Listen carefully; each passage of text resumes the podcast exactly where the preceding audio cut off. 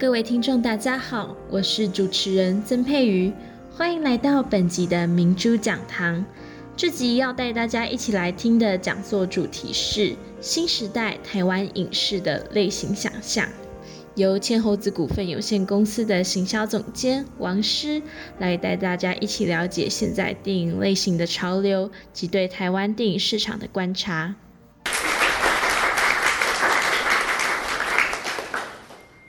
到底未来的台湾影视产业如果要继续往下走，而且要跟观众产生有意义的连接的话，那到底拍什么？好，这个这个就是跟写作一样，题目很重要。所以今天要跟大家分享的题目叫“新时代台湾影视的类型想象 IP 建构”。这个题目现在非常非常的大。好，什么叫新时代？因为台湾的呃，叫用电影来讲，经历过很多的不同的时代的。变迁。那我们在讨论这二零二零年以后最重要的分水岭就是海角七号，好，二零一八年海角七号。那后海角时代，台湾电影所展现出的一个面貌跟可能性究竟是什么？好，如果我们用这个呃类型这样的一个分类的方法学来讨论的时候，台湾在哪些类型上是有机会发展？有哪些类型我们想做，可是一时之间还是有很多的困难在？眼前，而那些困难到底是什么？有办法克服？首先，我们要思考这个问题哈，到底什么是台湾电影？你问每一个人是不是台湾电影，它的定义跟想象都不同。如果今天你是个导演，你要去申请文化部影视及流行音乐产业局电影组的长片制作辅导金啊，他会告诉你国产电影的定义有什么？比如说啊，导演啊，要是台湾人。或者是主创团队超过二分之一要是台湾人，以及从语言上好来分分类，或者说从后背后的出资比例等等，或者是整个影片从拍摄到后期有多少在台湾，所以公部门在制定他要把钱补助给谁的时候，有他一套关于什么是国产电影的定义，而这个定义跟观众所想象的定义一定很不一样，非常非常不一样。譬如说。今年年初有上映一部啊悬疑惊悚片叫《气魂》，好，这个有趣的哈，《缉魂》导演陈伟豪是台湾人，制片是台湾人，张震是台湾人，张军是台湾人，当里面有不是台湾人，比如说里面那个那个那个被移魂那个女生，我忘了她本名叫，还是大陆大陆女生，演的非常非常好。那里面有一个演警察的是那个李铭顺，他是新加坡人，然后他的这个呃时空背景设定在可能近未来。的台湾的台北，然后雾蒙蒙的、黑黑的，哈，有一种就是刚刚同学讲这种 cyberpunk 的感觉，好像是银翼杀手的年代，哈。所以他后面出资方有中国的资金，所以观众在看这个影片的时候，他就开始会很困惑：张震明是台湾人呐、啊，张钧甯台湾人呐、啊，陈伟豪是拍《红衣少女》一二，哈，三不是他拍的，啊，拍《目击者》，他是个台湾导演呐、啊，为什么我这个电影看起来不像台湾电影？那是因为我们过去曾经会把，比如说香港电影、新加坡电影、马来西亚电影、中国电影，去混杂到一个华语电影的概念。那过去几年，因为这个中国的经济非常非常好，然后很多的热钱投入到市场，所以很多的台湾的幕前幕后的从业人员去投入中国的产业。好，像在九七之后其实也是一样，会出现一个华语片的概念，所以就变成这些华语片跟台湾电影的基因或气味，显然就非常非常的不同。过去有很长一段时间，因为中国市场非常非常大，所以台湾很多的投资方、制片、导演，好，都觉得说我们要做所谓的两岸合拍电影，就是说我们要从故事的源头就写一个两岸民众都能接受、互相不冒犯、好，避开政治地雷、两岸一家亲的电影。对不起，没有一部成功过，从来没有，而且赔的都是比惨的，从这个赔八位数到九位数啊都有。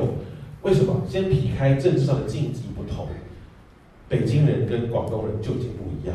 北方人看的跟南方人看的不一样，何况台湾跟中国这么大的历史哈，生活用语的不同，就想譬如说中国影帝好徐峥演的电影，台湾人可能觉得没兴趣，因为他那个他的笑梗，他的生活方式都是非常非常中国北方在地性的。比如诸葛亮的电影，你拿你即使拿到福建看，福建都不见得会喜欢，何况这些内容还会遇到很多政治上的地雷区。最近这半年来。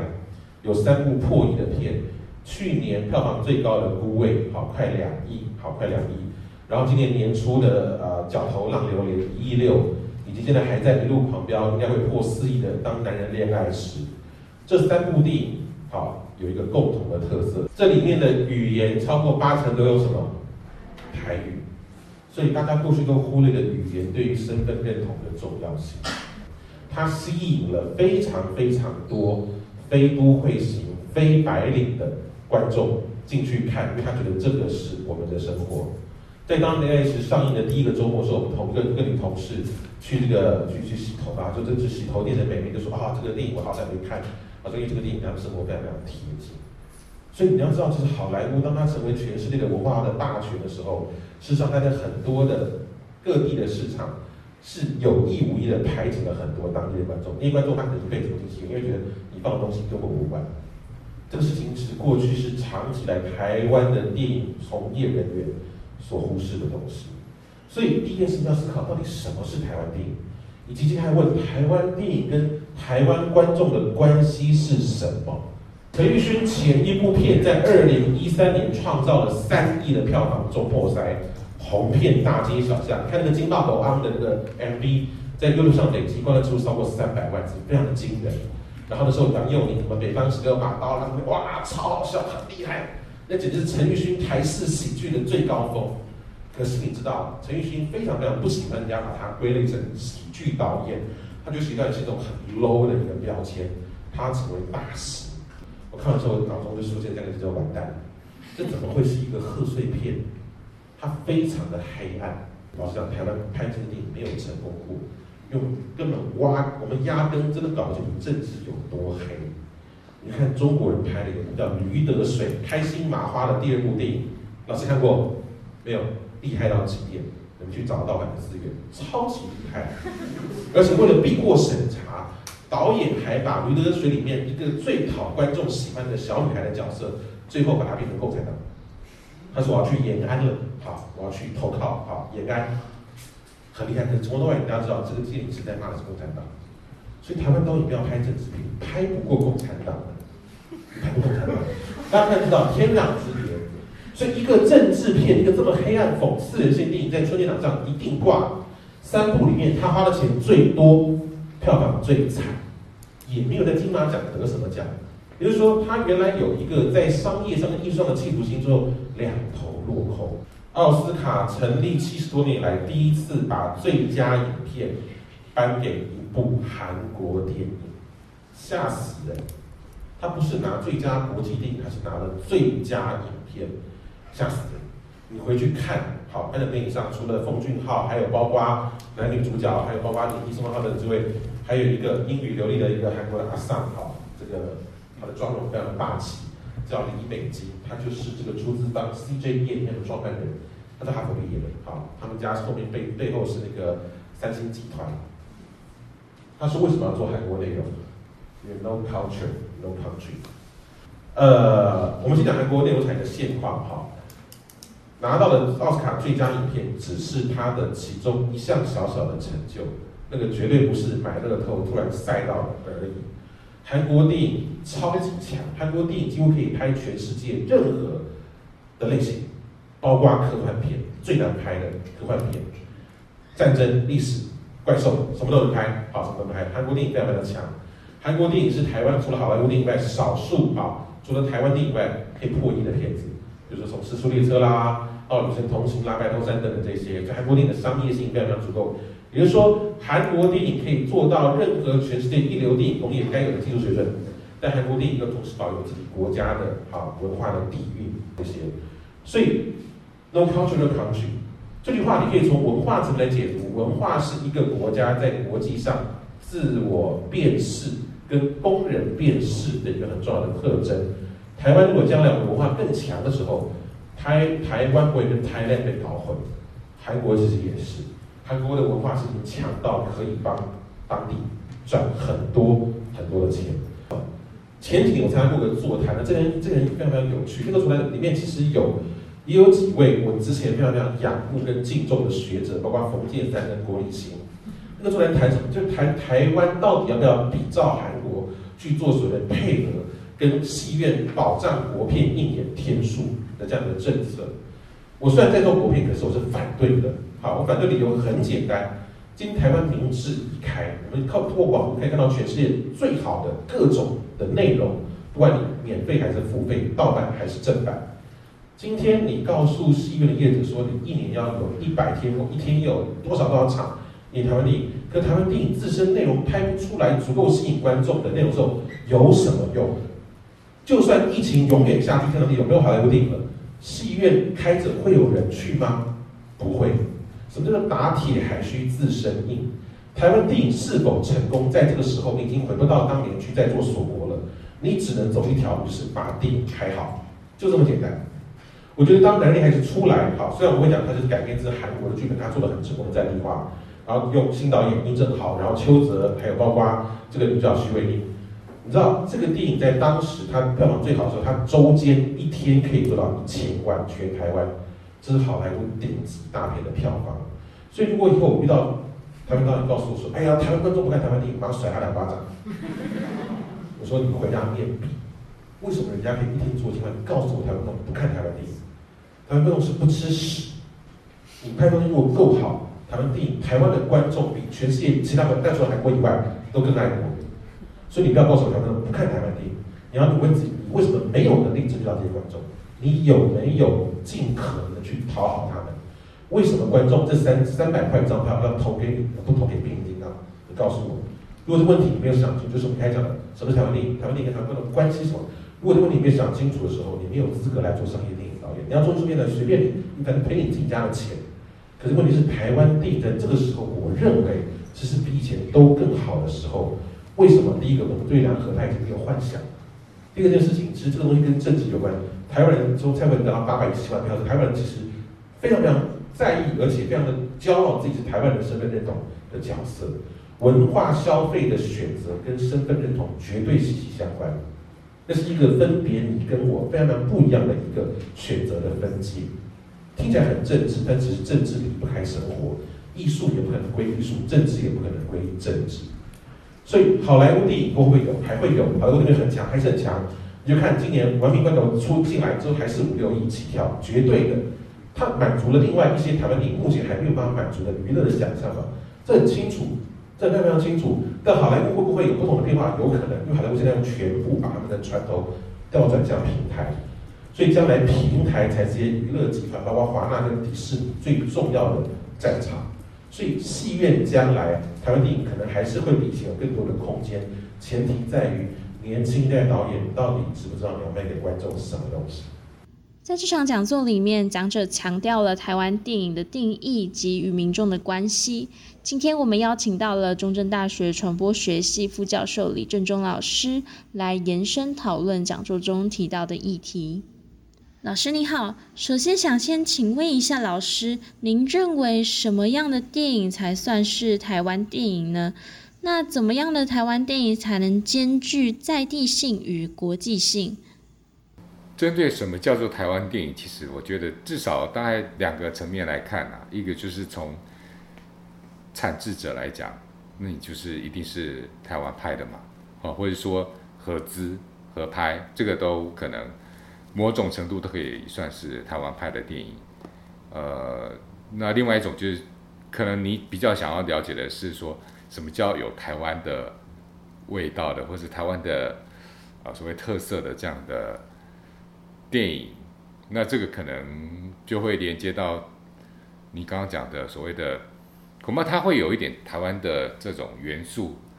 在里面，但是台湾的元素，你说。要讲的很具体，我觉得一样，他也很难很难用一个比较明确的解释说怎么样的电影叫做台湾的电影。那就我来讲，至少他拍的就是关于台湾的人事物，哦，台湾的演员、台湾的导演，或是他演他的内容是跟台湾有关的，这个大家我也会认为他是。台湾的电影，但是你说要拍出有在地性跟有国际化的这个，我我只能说我自己的想法了。我觉得要拍出在地性又有国际化的，通常就是说它那个在地性是被大家感到有趣的。那通常这种在地性，它应该本身它就有一个普及性，所谓的国际的普及性，只是说它反映在台湾这边的在地性有什么样特别的地方。就像那一天王师总监王总监讲的，如果你讲的是一个，比如说恐怖的故事、鬼故事，或是一些传说，这个大家每个文化都有，那可能我们会对，哎，那那在台湾，它有没有什么比较特？特别的在地的元素在里面，但是普遍我们可能都会觉得这样的议题，我们都会觉得嗯，好像蛮有趣的，又或是一些我们讲嗯爱情好了，这种可能也大家都普遍都是类似这样的。那如果你有没有台湾的一些元素在里面？呃，所以基本上我觉得。在地跟国全球或者国际化这样，它其实两个很难一切开啊。这个所谓的全球在地化就是有这样的概念，就是说，它它那些它所呈现的内容，或是那些议题，它本身它就本身就有普及性的。那但是我只是从我们比较在地的角度去切入去呈现这样而已。呃，相对的，如果有的太过在地化的，其实它其实蛮难达到国际化的。你讲的，举个例来讲，你讲二二八这个好了，这个恐怕它背后所牵牵涉到的历史政治脉络太复杂了，恐怕我们就没有办法。就是说，你在这个脉络之外的的国家，恐怕他就没办法去了解。我觉得是不是台湾电影，有时候要看观众的感受。他如果觉得那是台湾电影，那就是台湾电影。只是说有没有，因为台湾也不是只有一个样子。你说，你说那武侠片是台湾电影吗？好，或是或是呃，通灵少女是台湾电影吗？他讲的是台湾我们所谓的宫庙文化什么，可是。他是 HBO 那边合资去拍的啊，那 HBO 只是说你就是要做，因为他就是要你去做台湾的一些一些主题啊，他那你说这样叫台湾电影还是不是台湾电影？又或是又或是另外呃 Netflix 上面的，他有些是 Netflix 出资的，可是他要你拍的就是。那个那个台湾的一些议题，那你说这是台湾电影还是 Netflix 的电影？所以这个东西只要你看，你觉得说他有达到你的心里，你觉得说，那演员看起来整体来讲是，他用的是讲中文的，然后我们认识的演员，对我来讲，他就是达到台湾电影的的呃资格了啦。那至于说有没有到台湾味，这个又是另外一个。层次的问题了。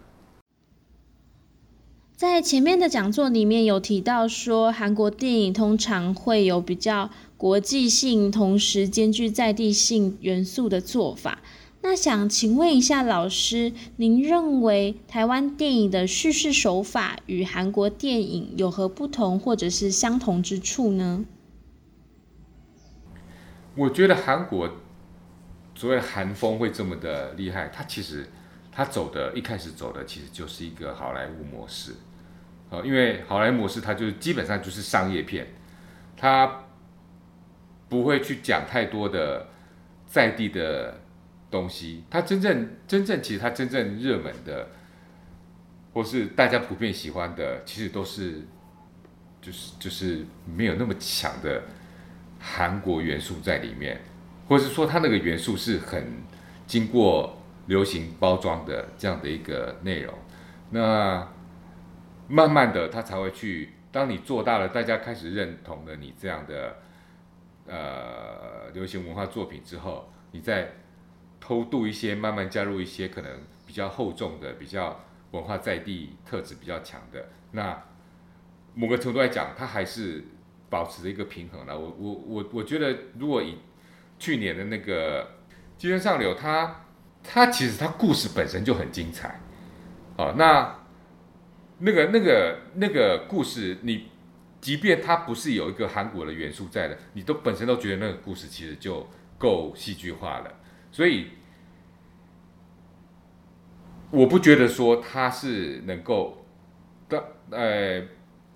应该应该怎么讲？就是说，它一定要先故事性够强，然后你才能够把一些可能比较具有在地的元素、厚重的元素带进来。啊，相反的，比如说那个失速列车，呃，或许你在作为一个解读的时候，你会把它韩国的一些现况、什么社会的一些呃呃元素，把它带进去作为解读。但是观看的人或许他就是单纯的，就是把它当成一个丧尸片，一个比较好玩、好刺激、惊悚的丧尸片来看，这样而已。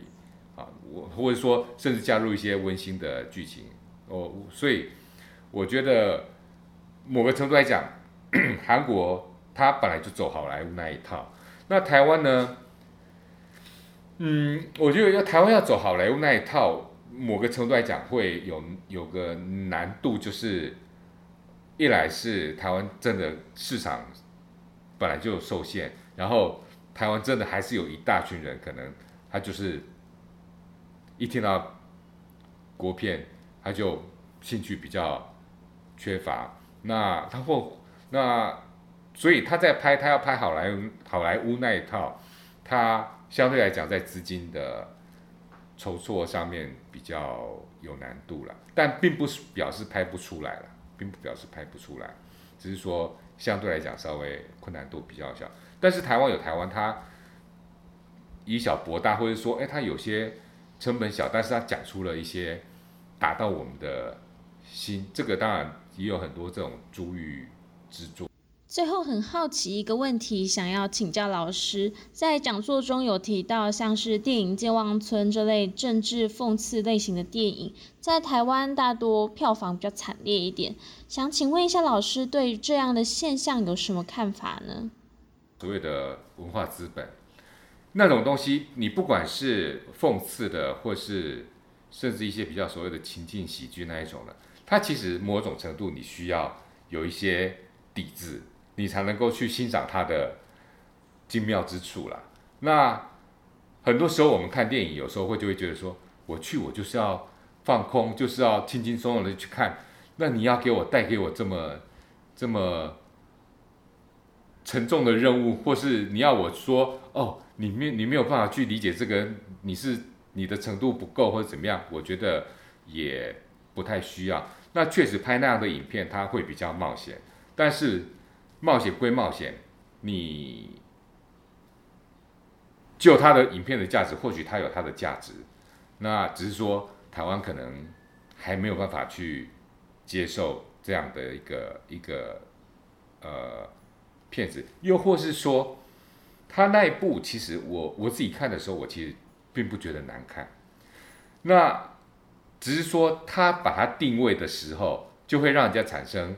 预期跟实际上的落差。我觉得或许问题是出在这边，因为他在贺岁片，那我是期待去看一个无脑的或是好笑的，但是去看没那么好笑。那你说好，那我就转为看一个比较。它深层的意思，这样，但你如果不要排在贺岁档期嘛，你排在别的别的档期，或许那个机会还比较高一点。好，我会觉得说，有时候就是，呃，它的预告或是它的宣传或是行销，它有点没有拿捏的好，也有可能。很感谢老师参与这次的访谈，相信各位听众在经过这次访谈之后，有更多新的收获。感谢您收听这集的明珠讲堂，我们下集再见。